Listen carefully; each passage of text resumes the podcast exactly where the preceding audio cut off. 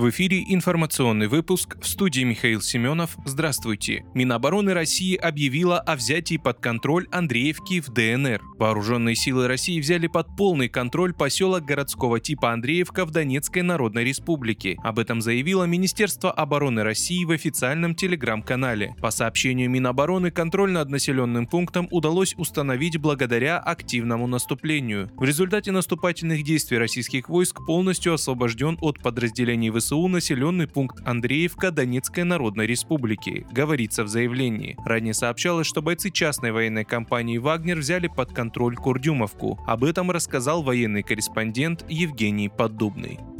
Посольстве Украины в Мадриде произошел взрыв. В среду 30 ноября в посольстве Украины в испанском Мадриде произошел взрыв. Известно как минимум об одном пострадавшем. Это сотрудник дипмиссии. Сотрудник посольства получил легкие ранения, он самостоятельно отправился в больницу, рассказали в полиции. Причины взрыва неизвестны. Как сообщает РИА Новости со ссылкой на испанские СМИ, взрывное устройство было спрятано в письме. Полиция уже оцепила территорию вокруг посольства, ведется следствие. У здания работают криминалисты, кинологи, представители подразделения, которое занимается обезвреживанием бомб.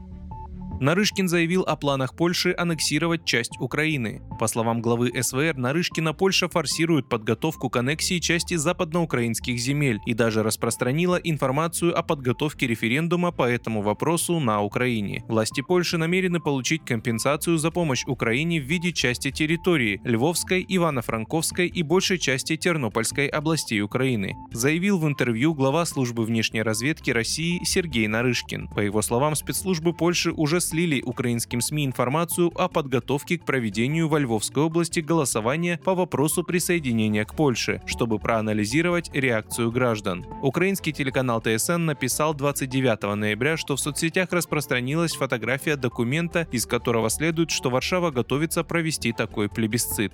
Польский МИД назвал распространение данных сообщений дезинформацией.